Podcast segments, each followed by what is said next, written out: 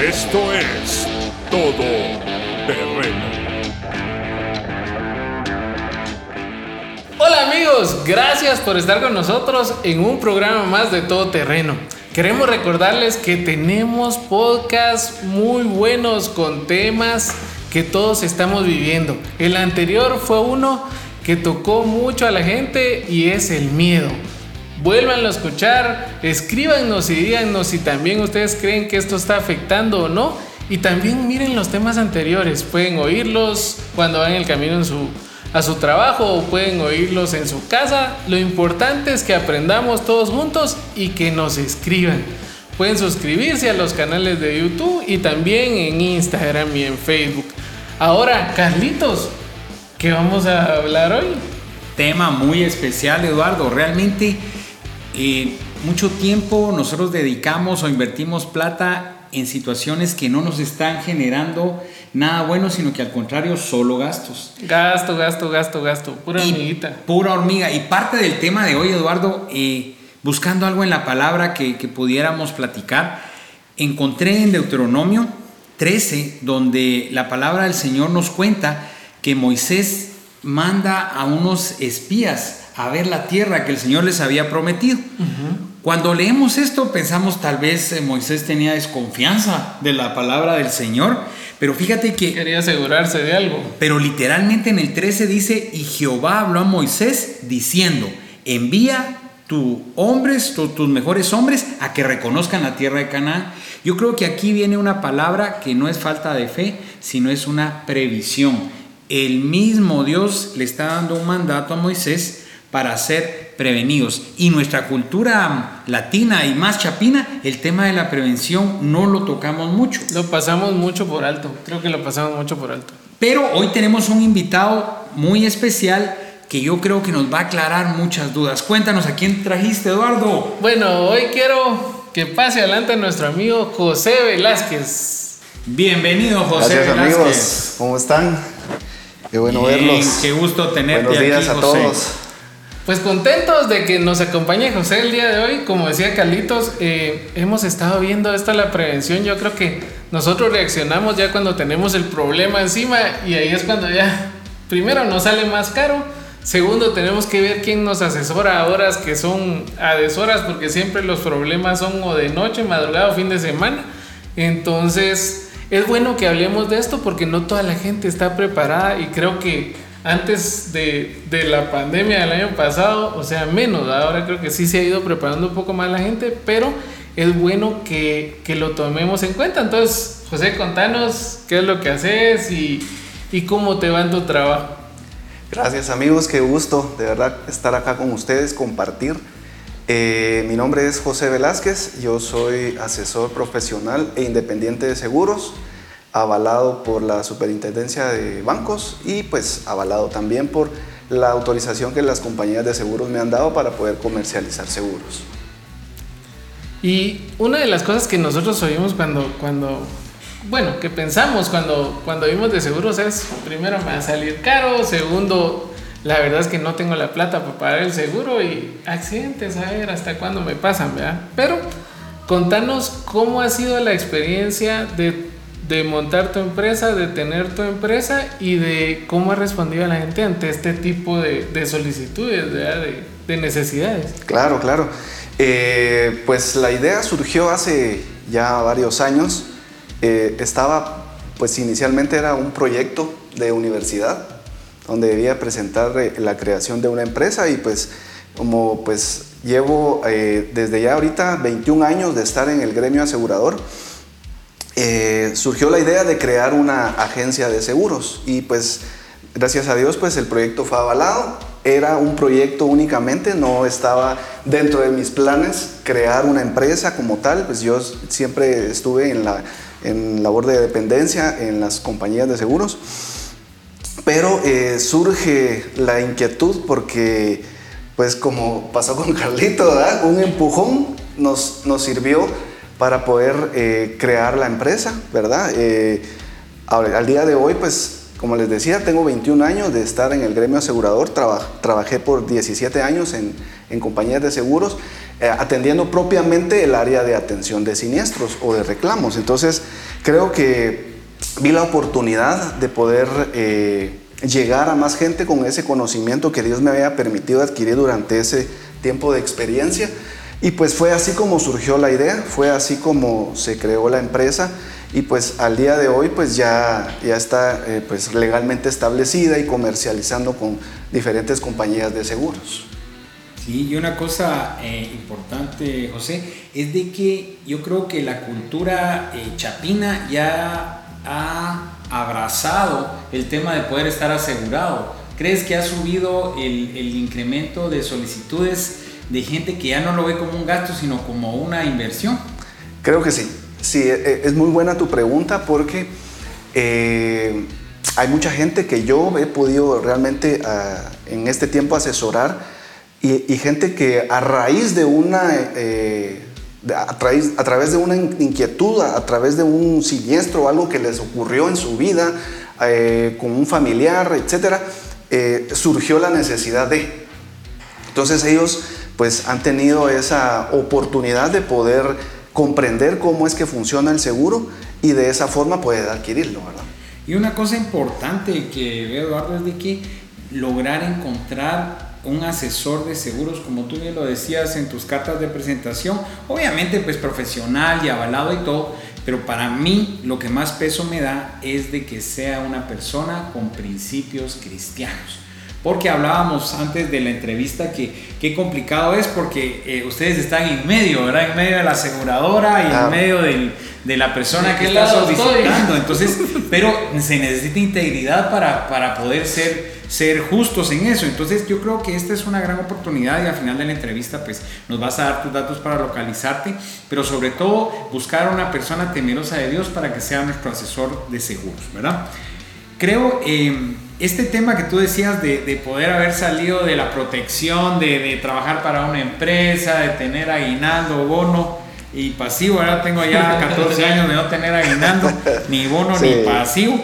Eh, me imagino que fue una experiencia eh, pues bonita, pero ¿en qué momento tú decides independizarte, o sea, cayó un rayo, tuviste un sueño, una visión, o el Señor utilizó a un mal jefe para, para impulsarte al éxito. Cuéntanos. Sí, eh, pues inicialmente, como les había comentado, era un proyecto de universidad, estaba en eso, de hecho con los compañeros con los que yo laboré por varios años, dentro de la oficina platicábamos de crear ese proyecto porque veíamos la necesidad de la gente de adquirir un seguro, por ellos mismos ser en algún momento afectados o salir afectados por alguien que sí tenía seguro.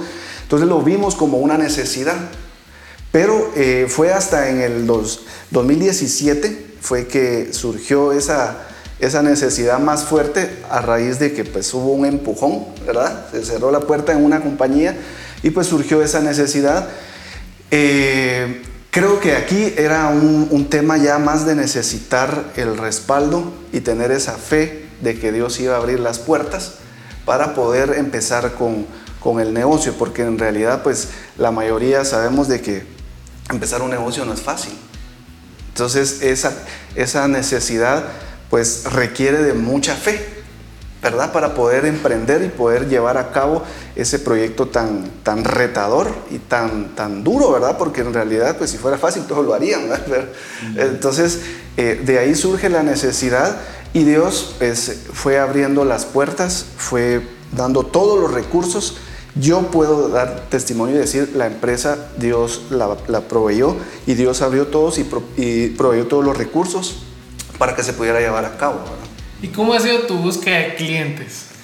Ok, eh, tengo una, una, premisa y eso es lo que siempre me ha caracterizado, hablando de lo que tú decías, Carlitos, eh, una premisa y, me baso siempre en Colosenses 3:23, que dice, y todo lo que hagáis, hacedlo de corazón como para el Señor y no para los hombres. Creo que ese debe ser como un punto de partida para los que deseen abrir una empresa, el punto de que todo lo que vamos a hacer lo hacemos para Él. Entonces, eh, es, han sido muchos los principios que se han establecido en esta empresa, ¿verdad? Para, para poder llevar a cabo este proyecto, ¿verdad? Lo que es la honestidad, la responsabilidad, la honradez, todos esos, esos puntos son importantes, ¿verdad? Para que nosotros podamos asesorar de mejor forma al cliente.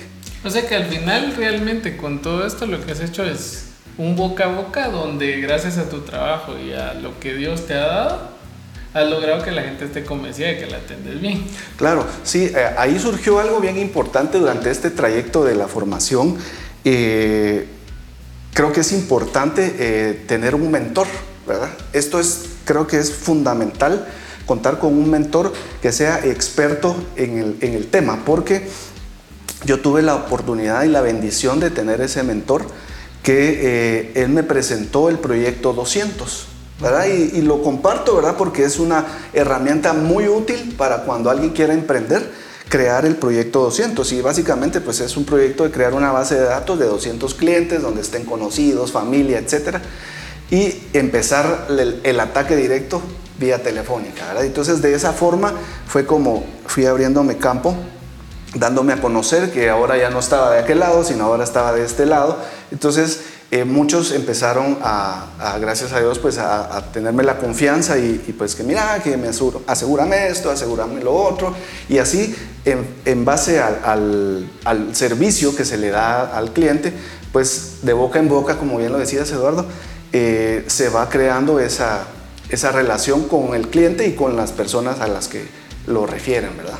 Y qué bonito porque ya en, los podcasts anteriores hemos tocado el tema de los mentores, ¿verdad? De cuánto es necesario para nosotros, tanto los que somos empresarios, emprendedores o las personas que, que trabajamos en empresas en algún momento o que están trabajando en alguna empresa, tener un mentor. ¿Por qué? Porque te va a ayudar a dirigir tus pasos. O sea, a veces uno solo se desvía de los caminos y no logra llegar al camino que debe ir. En cambio, él sí va a ver toda la perspectiva de afuera que me debe ser un buen mentor también, ¿verdad? Pero nos va a indicar por dónde y nos va a ayudar a regresar al, al camino que, que, se va trazando.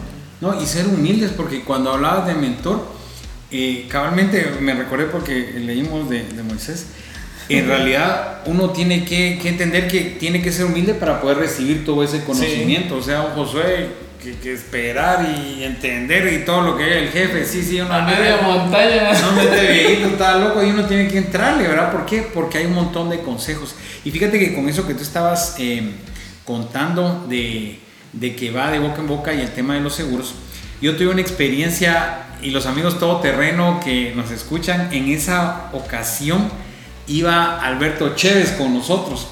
Fíjate que yo compré una bicicleta de montaña, ¿verdad? Me engatusó este, este Chévez. Nosotros ya habíamos empezado a hacer bicicleta de montaña, pero pues nos emocionamos y bueno, hace un montón de años compramos una y si era cara, nada más de 10 mil quetzales en aquel tiempo era bastante. Claro.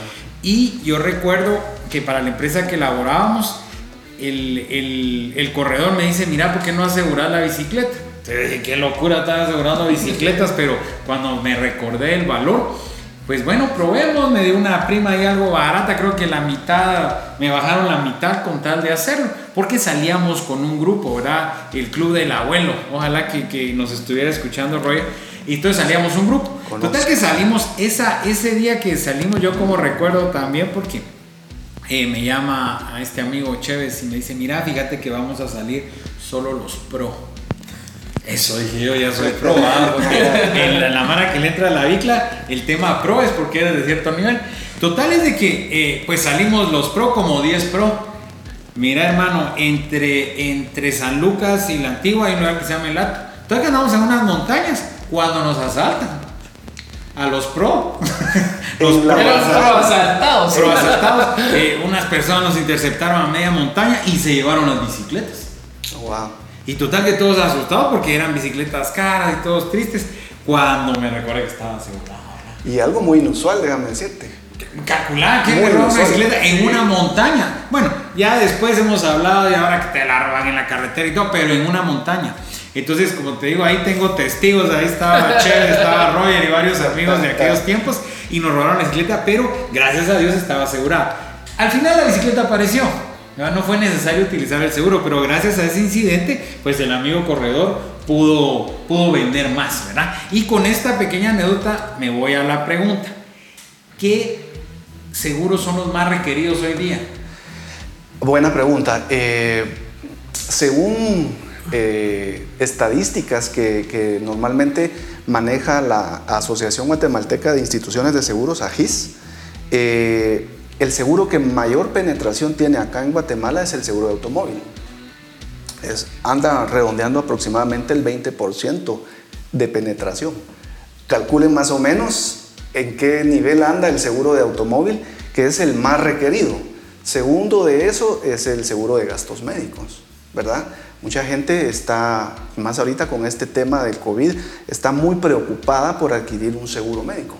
Pero si ustedes hacen el, análisis o así, pues el detalle de a qué, qué, representa ese 20%, nos vamos a dar cuenta que todavía hay infinidad de carros sin asegurar, no digamos personas sin asegurar. O sea, es, es, es, increíble la tasa todavía que nos hace falta abarcar a nosotros como eh, equipo, ¿verdad? Hablamos de equipo de, de, nosotros como intermediarios y las compañías de seguros, todavía tenemos bastante, bastante campo que recorrer.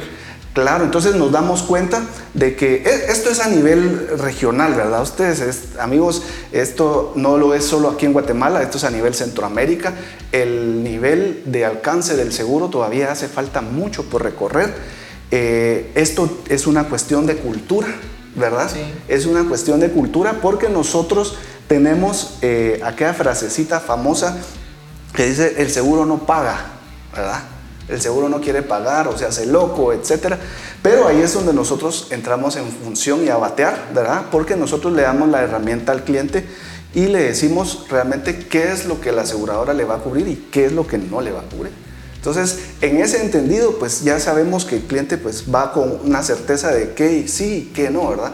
Para que se vaya quitando ese paradigma de la aseguradora no paga. Y, creo que eso va muy en función de que por eso la gente no quiere adquirir un seguro, ¿verdad? Porque eh, pues te, te a ti o te escuchó a ti y dicen, no, la aseguradora no paga. Entonces deciden no no, no adquirir su seguro. Pero en, resumen, esos son básicamente los dos seguros que tienen como mayor penetración ahorita acá en Guatemala y creo que no me atrevería a mentir de, de a nivel Centroamérica y tal vez a nivel mundial, ¿verdad?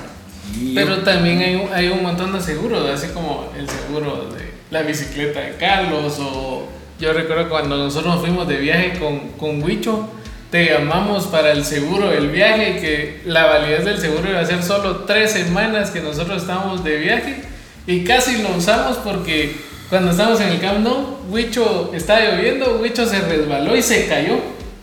Yo pensé que en el estado de Galcazo no, no, no, andamos lejos. Y, y, se cayó y llegaron los paramédicos a revisarlo todo. O sea, sí casi usamos el seguro. Y allá, ¿dónde vamos a hospitales? ¿Dónde? Entonces, sí es bueno también esas referencias de esos seguros que son temporales y cosas así que uno puede recurrir, ¿verdad? Claro, no, sí, hablar de seguros es muy amplio. Eh, ahorita pues doy dos puntos eh, de tantos que existen de, de, seguro. Hablemos del seguro de vida, el seguro de accidentes personales, el seguro de incendio, el seguro pues, que cubre todo lo relacionado a las empresas. ¿verdad? El seguro de incendio es demasiado amplio, es un seguro de daños que normalmente se conoce como seguro de daños pero es demasiado amplio. Eh, el seguro de caución, que normalmente aquí lo conocemos como la fianza, ¿verdad? Es todo el tipo de fianzas que se manejan ahora se conoce como seguro de caución. Entre esos y otros más que se me van de la lista, pero son como que el, eh, el, abanico de, de, propuestas que nosotros le presentamos al cliente para que él pueda escoger, ¿verdad? Y entre todos estos, ¿cuál es el que más nos conviene tener?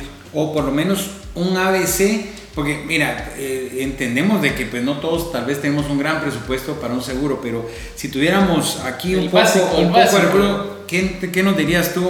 Mira, ver, por lo menos trata de que sea esto, esto y esto, para por lo menos estar. ¿Qué me recomendarías tú como mi asesor? Claro, eh, pues aquí habría muchos puntos a considerar. Porque normalmente, aquí me metería un poquito a hablar de la administración de riesgos, por ejemplo, ¿verdad? Porque normalmente aquí en Guatemala andamos eh, absorbiendo el riesgo al 100%, ¿verdad? Porque, por ejemplo, yo me puedo, eh, yo puedo adquirir un vehículo, ¿verdad?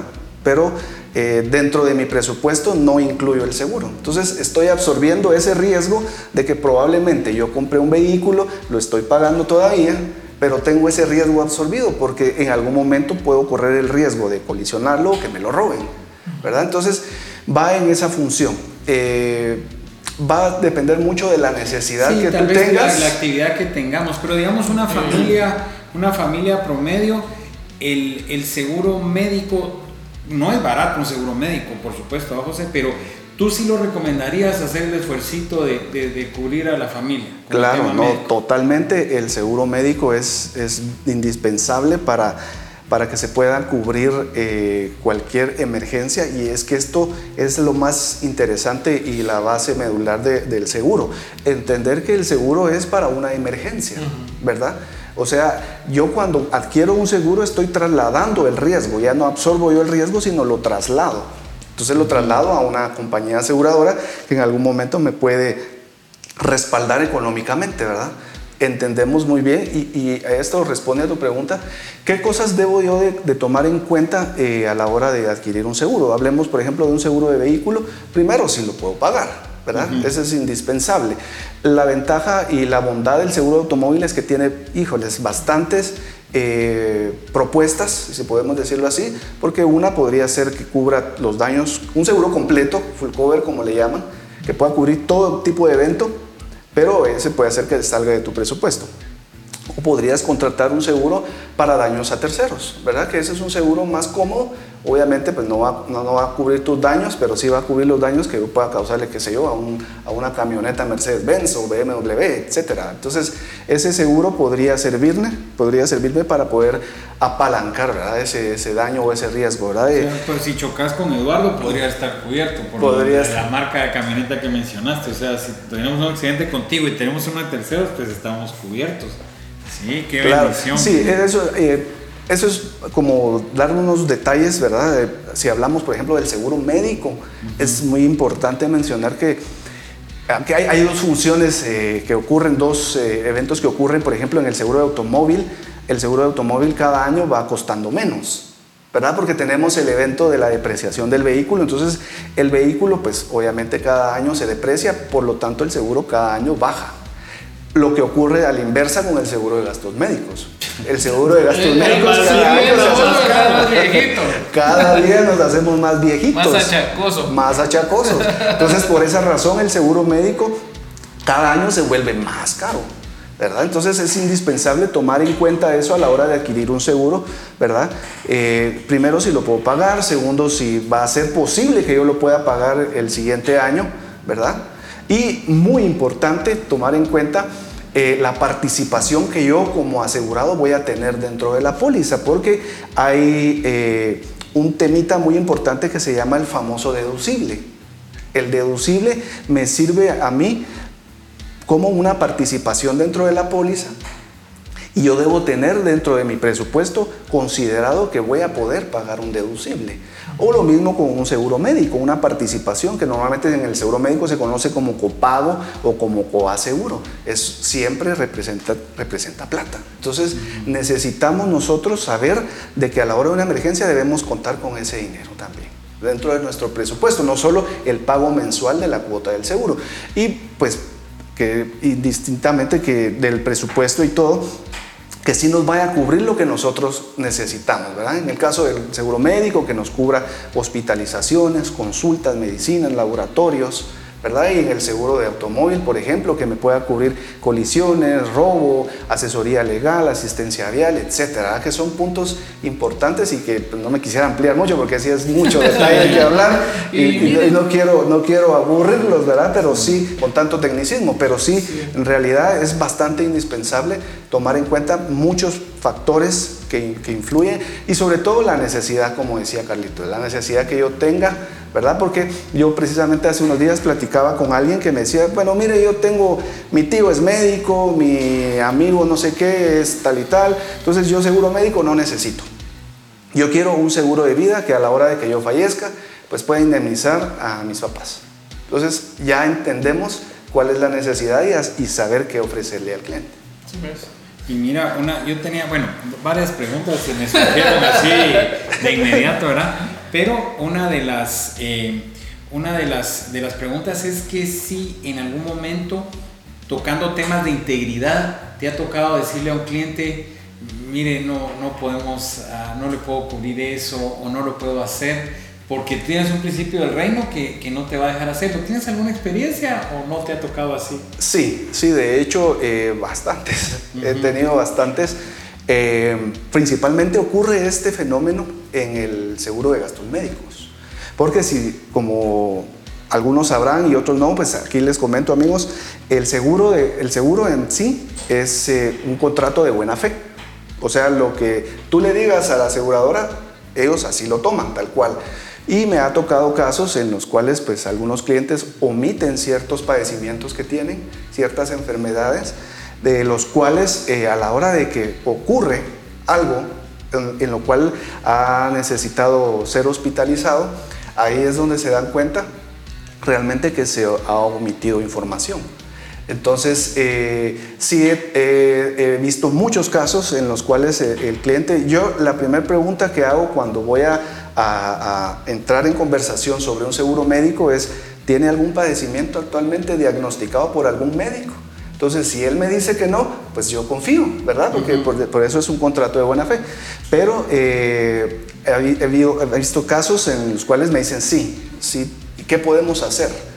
¿Será que me lo cubre o no me lo cubre? Entonces ahí es donde entro yo con el principio de honestidad y le digo, mire, es mejor declararlo dentro de la solicitud, aunque a usted no lo vayan a elegir. Porque si usted miente omite la, información, a usted le puede pasar este. Es que ser claro es la clave, ¿verdad? Honesto y decirle el escenario que puede ocurrir si él omite cierta información. Y, cabalmente eso, ya, ya ¿qué pasa? Por ejemplo, si yo, yo no te digo que tengo un padecimiento y efectivamente eh, pues me descubren que lo tengo, deja que no me pagan, yo tengo alguna repercusión legal o, judicial, jurídica, lo que sea, por haber mentido. Ante, ante, la, ante el Código de Comercio existe un, un inciso que se llama declaración falsa e inexacta. Entonces, la compañía pues no solo no va a cubrir el evento que esté ocurriendo, sino que también va a dar por cancelado el contrato. No van a entrar en detalle con acciones legales, etcétera, pero básicamente con cancelar el contrato es más que suficiente. Pero queda manchado. O sea, digamos, yo, yo traté con X aseguradora y ahora me voy con la otra. O sea, va a salir algo ahí en algún burú de algo que yo mentí. Normalmente las compañías comparten esa información la comparten con la Asociación Guatemalteca de Instituciones de Seguros. Y me ha tocado casos en los cuales ya en el hospital el cliente, y aquí es lo, importante de la honestidad, ¿verdad? Porque el cliente eh, se ha presentado al hospital y el médico lo primero que le pregunta es, ¿qué fue lo que le pasó? Ah, fíjese que tengo mala, vengo mal del azúcar. ¿Y hace cuánto tiene eso? Ah, tengo cinco años y usted lleva seis meses de haber contratado el seguro. Entonces, de ahí no saben que, que estás enfermo. Exactamente, puede ser que no lo sabías o puede ser que lo hayas omitido. Entonces, de ambas partes eh, la compañía pues no va a cubrir, ¿verdad? Entonces ahí es donde viene la molestia después muchas veces del cliente decir es que el seguro no quiere pagar, ¿verdad? Pero yo me he topado casos, sí, me he topado casos donde se presenta el informe del médico y él dice es que él indicó acá que él estaba padecía de la hipertensión arterial o padecía de la diabetes y en la, en la solicitud nunca lo colocó, ¿verdad?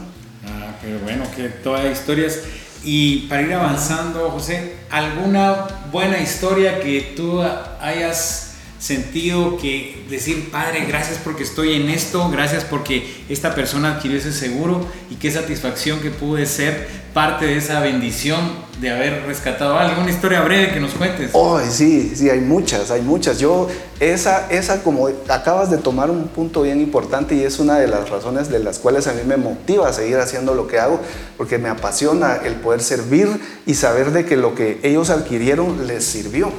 O sea, tengo casos de, clientes que pues, han estado hospitalizados por temas de corazón, operaciones y, al salir pues me llaman muy contentos de que la atención fue increíblemente buena.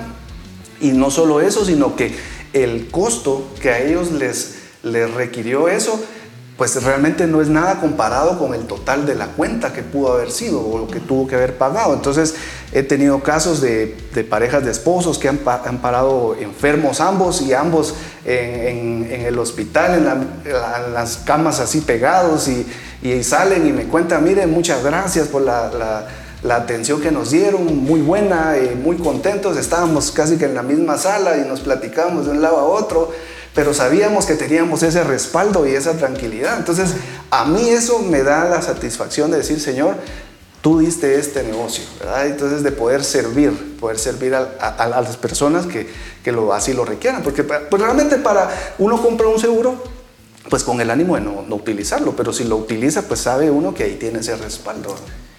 ¿Y cómo cambió todo en los seguros con el COVID? Uy, eh, es una pregunta muy, muy amplia, pero eh, hablemos, por ejemplo, del seguro de automóvil. Mucha gente canceló sus pólizas. Mucha gente canceló. Yo me, me enfrenté con ese fenómeno a partir de abril del año pasado. Mucha gente, mire, yo ya no voy a salir, cancéleme el seguro, ya mi carro va a estar parqueado no sé cuántos meses, por favor cancélemelo. Otra gente no, por ejemplo, surgió el fenómeno de que mucha gente empezó a adquirir el seguro por el tema de que puedan ser cubiertos para cualquier tema de COVID. ¿Verdad? Sabemos, pues, ciencia cierta de que no hay eh, una cura, ¿verdad? Que las aseguradoras no pueden ofrecer una cura o un tratamiento, pero sí pueden apalear en cierto modo alguna crisis, ¿verdad? Alguna emergencia que se pueda presentar, respiratoria, etcétera.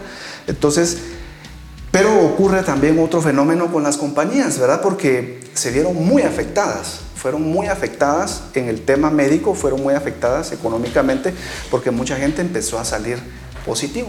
Entonces se empezó a incrementar eh, bastante el, el, tema del uso del seguro médico. Y entonces eso a algunas compañías las obligó a incrementar sus tarifas.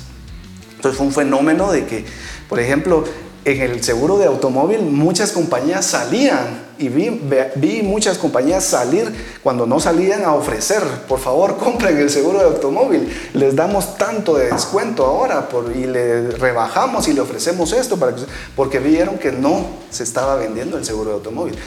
Caso contrario del seguro médico, ¿verdad? Que no querían que se vendiera porque... ese se iba solo. Ese se iba, no.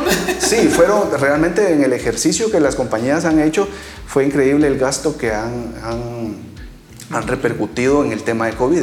Y una compañía como tal, pues nos dio un, webinar específico de eso, de cómo se dispararon y, y el COVID, realmente como tal, el COVID ha sido de los, de los gastos más fuertes que ha repercutido para la aseguradora, no tomando en cuenta los demás padecimientos que vienen por años, por ejemplo, tratamientos de hipertensión, de cáncer, de diabetes. Eso no ha sido nada comparado con COVID, según los estudios que ellos hicieron. Sí, el gran ganador, ¿verdad?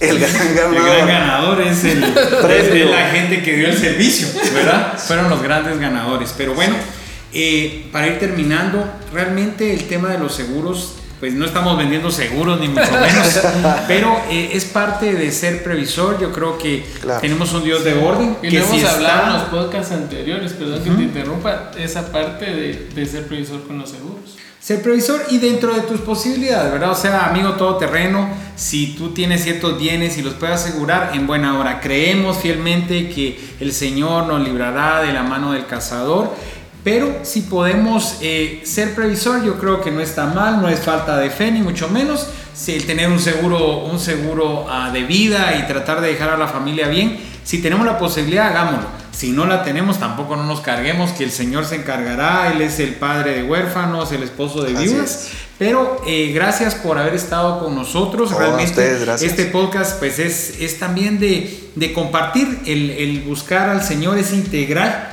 yo creo que parte del integral es como estuvimos en el anterior con, con Jenner, con el tema de recursos humanos, hoy contigo con el del seguro, y es llevar información.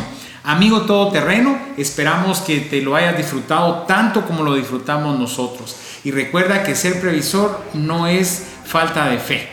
Y todo esto lo vamos a poder lograr, Eduardo, solo de una forma, no por quien somos, sino por quien mora en nosotros. Gracias por haber estado con nosotros. Nos vemos a la próxima.